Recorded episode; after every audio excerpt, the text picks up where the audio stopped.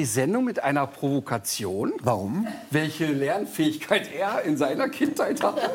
Ja, wir haben ganz tolle Sachen über dich herausgefunden und die werden wir nachher auch ansprechen. Ich fürchte das. Aber ich habe mich gefragt, ähm, ob es eigentlich ein Glück für dich als Privatmensch ist, dass du diesen Beruf eines Hundetrainers hast oder mit der Zeit auch eine Bürde. Denn egal, wo du hinkommst, ich habe es auch vorhin be, äh, beobachtet, als wir zusammenkamen, kurz vor der Sendung, jeder möchte irgendwas über seinen Hund wissen oder über den Hund eines Freundes oder einer Freundin. Ja, wenn es ein schlimmes Problem ist, kommt immer, ich frage für einen Freund. ich ahne aber, dass der Hund zu Hause auf der Couch steht. Nee, eigentlich ist es ein Riesenspaß, weil natürlich die Geschichten, die ich unterwegs erlebe, für mich ja immer Futter für ein Bühnenprogramm sind. Und Mhm. Die, die, die Sachen, so, die so unterwegs passieren. Also es ist noch nicht lange her, bin ich mit dem Zug nach Berlin gefahren, kommt eine ältere Dame und sagt, ich habe so eine kurze Frage zu meinem Hund. Und dann habe ich gesagt, ich muss den sehen, sonst kann ich wirklich nichts dazu sagen. Und dann schrie sie quer durch den Zug, Hermann, komm mal schnell, komm mal schnell. Und dann kam der Mann an und dann hat sie mir ein Foto gezeigt. Und hatte also die Hoffnung, wenn ich jetzt das Foto sehe, dann könnte ich also jetzt das Problem lösen. Und das ist natürlich total skurril, ähm, weil die Menschen natürlich im Kopf haben, wenn ich den jetzt schon einmal da habe, dann muss ich meine Frage loslassen. Ich kann das nachvollziehen. Ja, meine Schuld. Ich habe eben. Auch gefragt. Ja, bei Veronika war es so und eigentlich mich nicht getraut. kam, äh, also Judith hat gesagt, ich möchte in drei Jahren einen Hund haben. Ähm, ich habe noch einen. Äh, Aber, eine dir ist aufgefallen, dass ich mich beherrscht habe. Ja, aber ich kann mich erinnern, beim letzten Mal hast du gesagt, der Hund sei in Planung. Ja. Und äh, Aber es war beim letzten Mal. Schwanger. Ich großen Wert drauf. Und äh, ich werde heute noch darauf äh, mit äh, aufgezogen, weil sein Rat war, ich soll mir einen möglichst dummen Hund anschaffen. ja, aber man muss ja immer wieder aufklären, das war nicht, weil man so sagt, Hunde sind wie ihre Menschen. Das habe ich nicht gesagt. Nee, nee, nee. nee. Wenn du es jetzt, wenn jetzt nicht gesagt hättest, wäre man weniger drauf gekommen. Sind denn dumme Hunde einfacher? Ja, genau, das ist es eigentlich. Also das heißt, wenn ein Hund sehr intelligent ist, fordert der auch sehr viel. Naja, das ich habe heißt, einen schlauen Hund. Ich hatte mal einen doofen Labrador, der, der lief einfach nur immer rum und wollte auf Schößchen. ja, und, Labrador, und wenn der so handlich ist. Ja, aber 45 Kilo wollte immer auf Schößchen. Also Aber ich meine, muss man wirklich sagen, Intelligenz macht für die meisten Menschen ein Problem. Wenn der Hund sehr intelligent ist, ist es schwierig. Du musst neue Sachen immer wieder ausdenken, du musst ihn geistig fordern. Und sehr häufig äh, geht Intelligenz mit Sensibilität bei Hunden einher. Ja. Und wenn jemand dein Leben führt, braucht, braucht man natürlich einen Hund, der auch mal ab kann, dass er nicht dran ist und dass vielleicht auch mal ein bisschen kreuz und quer passiert. Und das ist für einen sehr intelligenten, sensiblen Hund nicht schön. Also ich will, ich will nicht über uns reden. Ich habe mich an den Rat nicht gehalten und bin sehr glücklich. Wollte nur, nur sagen, aber ich bin neugierig auf, auf äh, Elke und auf dich, weil ihr habt eine gemeinsame Hunderfahrung. Ja. Also ich glaube aber mit durchaus unterschiedlichen Erinnerungen. Ihr habt Erzähl eine, du mal. Also erstmal ist natürlich, wenn ich äh, zu Elke Heidenreich nach Hause fahre, ist erstmal äh, ein gewisses Maß an Ehrfurcht da. Denn ich komme ja auch als Hundetrainer und weiß, da habe ich schon die Hosen an. Aber ich weiß auch, ich treffe eine sehr kluge Frau, die sehr belesen ist. Ich treffe einen Menschen, der auch sehr robust sein kann, der sich nicht die Butter vom Brot nehmen lässt. Und da muss man halt kannst du folgen. Ich kann ja? folgen, ja, ja. ja, und dann, und dann muss man natürlich sensibel formulieren. Hast Ich du aber nicht gemacht. Du Genau, hast gesagt, und ich wäre äh, unfähig. das ist mir nicht gelungen. Ja. Ich hatte einen Mops und er wollte mir beibringen, dieser Mops darf erst aufs Sofa, wenn ich sage hopp. Ja, das Ich ist doch denke das gar nicht dran. Normale. Der. Mops darf aufs Sofa, wann immer er will und Sehnsucht nach mir hat. Ich liege da und lese und ich freue mich, wenn mein Mops kommt. Daraufhin hast du in die Kamera gesagt, Frau Heidenreich ist unfähig, dieses Tier zu erziehen. Also, gesehen, du hast recht. Martin, stimmt das? das war Ja, das so? also wollen wir, so sagen? ja, wollen wir so sagen. Wenn man die Konsequenzen hinten raus trägt und sagt, ich möchte keine Spielregeln mit meinem Hund haben, der kann wirklich machen, was er will, ist das ja erstmal nichts Schlimmes. Wenn ich dann aber parallel die Erwartungshaltung habe, dass der Hund in den Situationen, wo es drauf ankommt, sich plötzlich an mir orientiert und macht, was ich sage, dann passt es eben nicht mehr zusammen. Und Elke hat sehr schnell akzeptiert, dann mache ich halt das, was der Hund möchte und dann sind wir alle glücklich. Aber, aber, aber Martin, ich habe noch eine andere Erinnerung an diesen Dreh. Ja. Nämlich, dass du sinngemäß gesagt hast, der Hund war schon okay. Anstrengender fürs Team war Elke. Absolut. Absolut. Aber schau mal, wie sich der, Warum? aber guck mal, wie sich der Kreis schließt. Alles das, was ich über Hunde erzähle, ist eins zu eins auf Menschen übertragbar. Elke ist ein sehr sensibler, sehr kluger Mensch. Infolgedessen ist sie viel anstrengender Ich für bin in mich. Tränen ausgebrochen, weißt du Warum? noch? Warum? Ja, weil er äh, wollte, was ich dem Hund alles beibringen soll. Und ich dachte, nein, mein Hund soll in erster Linie glücklich sein. Er muss lernen, Sitzplatz, Fuß und nicht hinter Radfahrern herrennen. Ja. Das ist es eigentlich schon. Ja. Mehr muss der nicht Und können. sonst erlaubst du dem Hund alles? Alles. Der guckt mich an und ich schmilz dahin. Und der hat keine Ahnung. So. Der will Das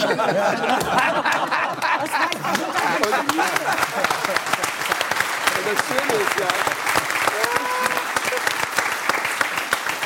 Und das Schöne ist ja wirklich, ähm, das schätze ich sehr, das war eine wirklich tolle Begegnung und wir haben ja uns auch immer wieder Ja, geschrieben und so. und. Total. Und es war, es war eine total schöne Begegnung, weil in meiner Welt geht es nicht darum, dass ich den Leuten aufdrücke, wie sie sich zu verhalten haben, sondern ich sage nur, wenn du das und das machst, hat es diese Konsequenz. Ja, ja. Und wenn du diese Konsequenz okay findest, it's up to you. Ich war ja in deiner Show auch. Ich habe mir mal eine deiner Bühnenshows angeguckt. Und? Großartig. Er kommt raus und die Leute klatschen und jubeln, weil er ist ja wirklich ein Star. Und dann fragt er, wenn es bei Ihnen klingelt äh, und Ihr Hund bellt, welcher Hund bellt? Alle heben die Hand, alle. Und dann sagt er, wie haben Sie es ihm beigebracht? Interessant. Und dann hat er sie alle schon. Mit diesem kleinen Einstichtscherz, denn jeder Hund bellt. Und du fragst, Aber, haben Sie äh, einen Hund, der bellt? Aber Ecke, wir haben einen winzigen Ausschnitt gefunden. Von damals? Ein, nein, nein, nein, nein, eine Hundesendung, wo selbst Martin so einen Moment ratlos war. Ach, wie schön, das sehe ich aber gerne. Das war wirklich. Dürfen wir das zeigen, ohne dass du sauer bist? Ich befürchte, jetzt Es kommen die ging- Jakobs-Sisters. Es ging um, um ein Problem. Es ging um ein Problem, was viele Hundebesitzer haben, nämlich wie halte ich bloß meinen Hund an der Leine? Mhm. Und äh, das schauen wir uns zusammen an. Wenn ich irgendwas tun soll, dann sagen Sie mir das, ne? Betty langsam.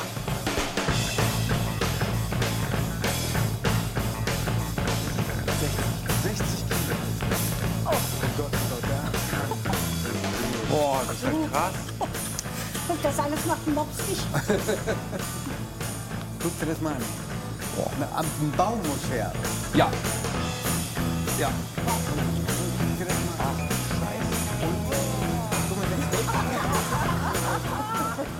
Das sind natürlich die schönen Momente.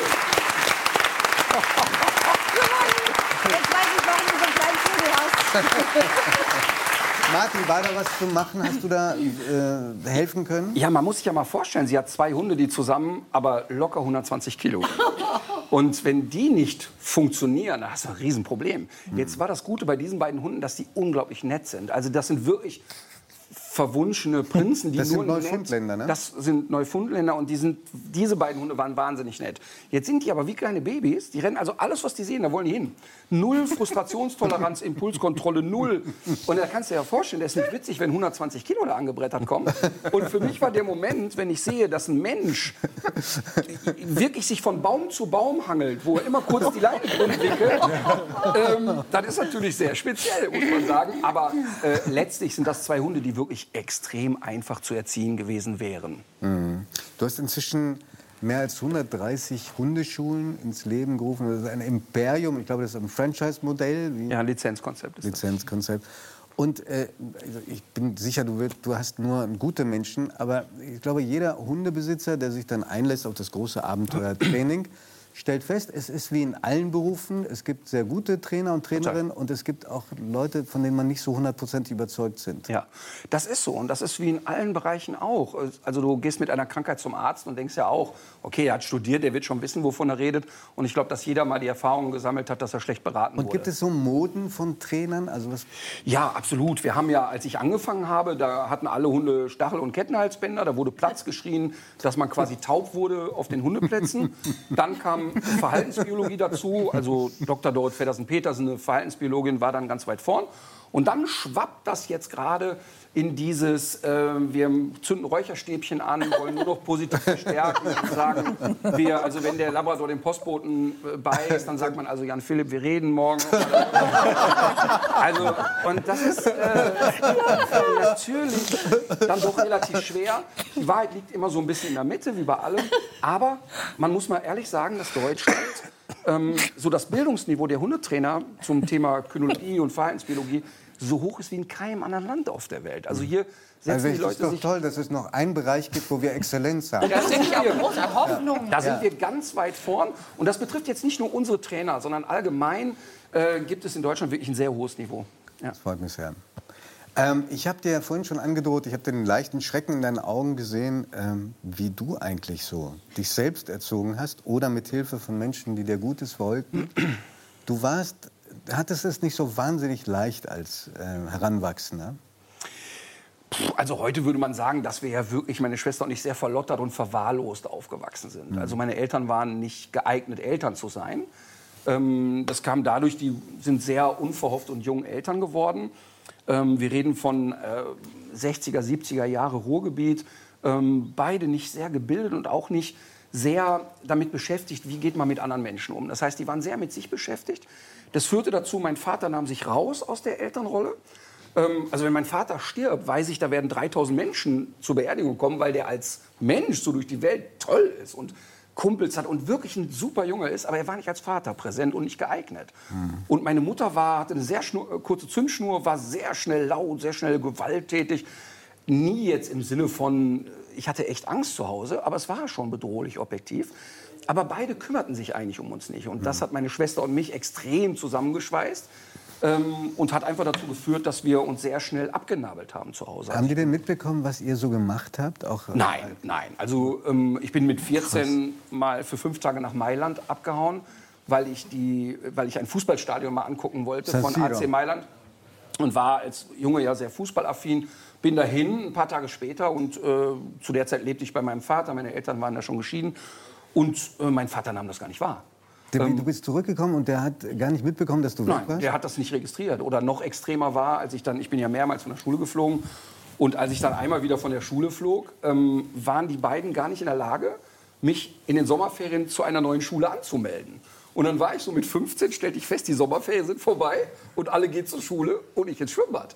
Und das fand ich mit 15 eigentlich ziemlich lustig. Also dann bin ich halt ein paar Wochen ins Schwimmbad und irgendwann stand dann halt äh, eine Lehrerin bei uns vor der Tür, der ich sehr dankbar bin. Frau Kissing, immer noch in Kontakt zu ihr, tolle Frau. Marianne Kissing, ist das die? Marianne Kissing, Mhm. also wirklich so wahrscheinlich eine der größten Begegnungen, die ich hatte. Und die äh, erklärte meinen Eltern dann, dass Kinder Schulpflicht haben in Deutschland. Und äh, dann musste ich halt wieder ran. Und es war eine tolle Frau. Ich weiß noch, die erste Arbeit, die ich bei ihr geschrieben habe, eine Deutscharbeit, ähm, da hat sie drunter geschrieben, ungenügend, das ist nicht äh, lesbar. Diese Krickelschrift tue ich mir nicht an. Und dann habe ich darunter geschrieben, naja, gewöhnen sich dran, jedes Genie krickelt. Das Und war die daraufhin hat- Selbsteinschätzung. Ja, das war meine Selbsteinschätzung. Und sie hat darauf geantwortet, aber gewöhnlich dran, nicht jeder, der krickelt, ist ein Genie. Und, das, das äh, saß, das saß. und äh, dann hatte sie mich. Das ist die Lehrerin, die dich dann auch wieder sozusagen auf dem zweiten Bildungsweg ans Abitur rangeführt hat. Genau, also ich du- durfte dann ja auf kein Gymnasium mehr, weil ich mehrmals sitzen geblieben bin und die Schulen mich nicht mehr nahmen. Dann ging ich in diese Hauptschule und da war wehte ein anderer Wind, muss man sagen. Im Robot, da ging es schon ein bisschen kerniger zur Sache. Und ähm, sie hat bei vielen Schülern dafür gesorgt, dass sie Bildung bekamen und dass es weiterging. Und dann konnte ich wieder auf ein Gymnasium dort Abitur machen und dann studieren. Also Jetzt starke Persönlichkeit war das. Jetzt sitzen ja in dieser Runde mehrere Menschen, die nicht ganz einfache Eltern hatten. Ja. Ähm, das, was du jetzt hier erzählst, auch in lustiger Form erzählst, hast du das deinen Eltern auch gesagt? Ja, ich bin total, ich würde das hier niemals öffentlich erzählen, wenn ich mit meinen Eltern nicht fein wäre. Das heißt, also mein Vater, der jetzt auf die 80 zugeht, wir haben ein wirklich gutes Verhältnis zueinander. Und wir haben die Sachen auch abgearbeitet und besprochen. Hast du ihm verziehen? Total, weil ich total, weil ich habe das als Jugendlicher war das wirklich unangenehm, aber ich verstehe ihn heute. Es rechtfertigt es nicht und es macht es nicht gut, was er getan hat. Ähm, aber es war zum Beispiel auch so, als meine Mutter starb vor zwei Jahren. Meine Eltern haben beide noch mal neu geheiratet und zu meinem Stiefvater hatte ich ein sehr enges Verhältnis oder habe ich ein enges Verhältnis. Und es war für mich total klar, obwohl ich kein gutes Verhältnis zu meiner Mutter hatte, dass ich die beim Sterben begleiten werde. Also mein Stiefvater und ich waren dabei, als sie starb. Und das war ein Dankeschön an meinen Stiefvater. Aber es war auch Frieden schließen. Und das ist völlig abgearbeitet. Und deshalb kann ich auch öffentlich darüber reden und kriege da keine Sinnkrise drüber. Das beeindruckt mich sehr. Das schaffen nicht alle Menschen. Das ist ein langer Weg gewesen, muss man auch sagen. Also, äh,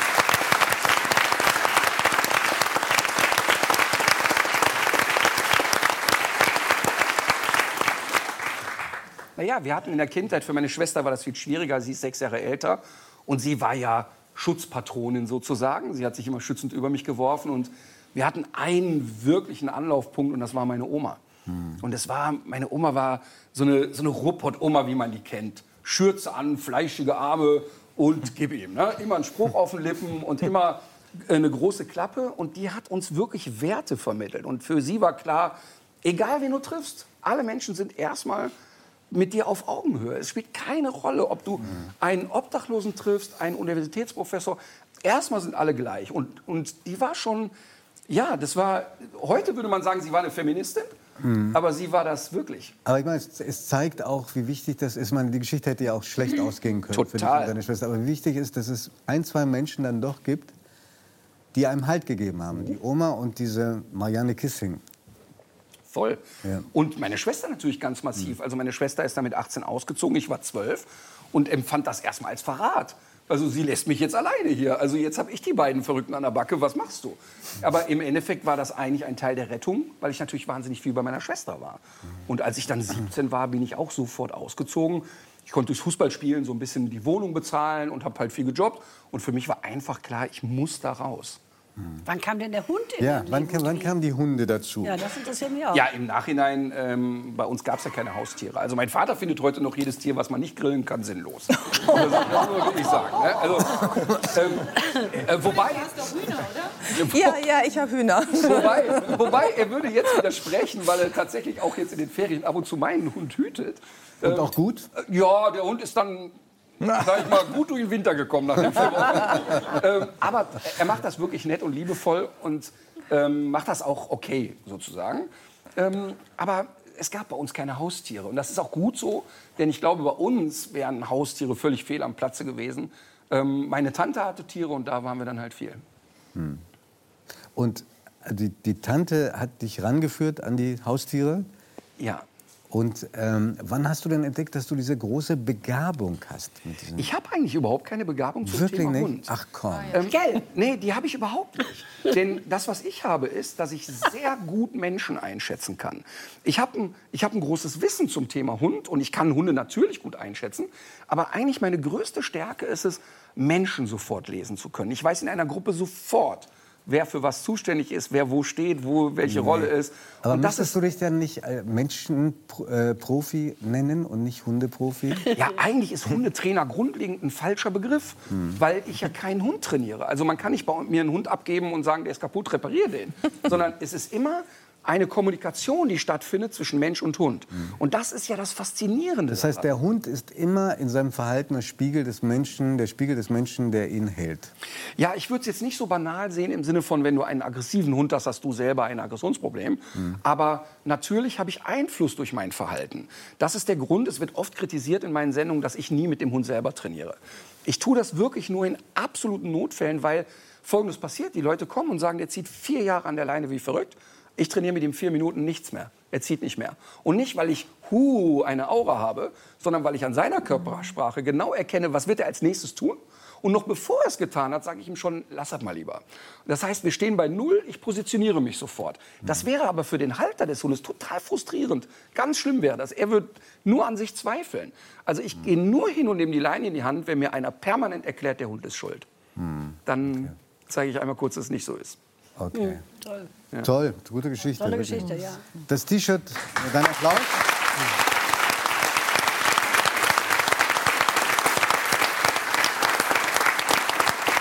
Du machst nicht sehr dezent Werbung für dein neues Programm, der will nur spielen. Dieser Satz ist nur denkbar im Kontext von zwei anderen Sätzen, die man tatsächlich sehr oft hört und nicht nur auf der äh, Hundewiese. Der eine Satz ist, das macht er sonst nie. Dieser Hund auf Hat dich er ja noch nie. Genau. Dann kommt, der will nur spielen. Das dritte ist, wir sind versichert. Ah, okay. Ach, das ist spannend. Bei mir ist immer die Reihenfolge, dass der Hund rennt dem Jogger hinterher und dann kommt äh, erstmal, der tut nichts. Dann springt er den Jogger an, der will nur spielen, dann beißt er rein. Oh, das hat er ja noch nie gemacht. Das ist eigentlich meine ähm, aber trotzdem muss man sagen, ähm, die Wahrscheinlichkeit, dass du im Park von einem fremden Hund gebissen wirst, ist deutlich geringer als in einer Großstadt von einer Straßenbahn überfahren zu werden. Also wir sind nicht in der Situation, dass Hunde automatisch rund um die Uhr eine wahnsinnige Gefahr für die Gesellschaft sind. Also 99 Prozent der Bisse von Hund zu Mensch passieren im Freundes- und Bekannten- und im Familienkreis. Also der Fremde ist meistens für die Hunde gar nicht so spannend.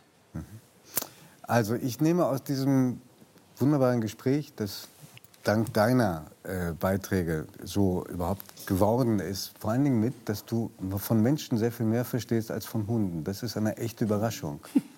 Und insofern glaube ich, hast du noch irrsinnig viel vor dir. Und auch schöne viele Sendungen. Ich würde mich sofort als Mensch zur Verfügung stellen zum besseren Training meiner schlechten Eigenschaften. Vielen Dank. Ja.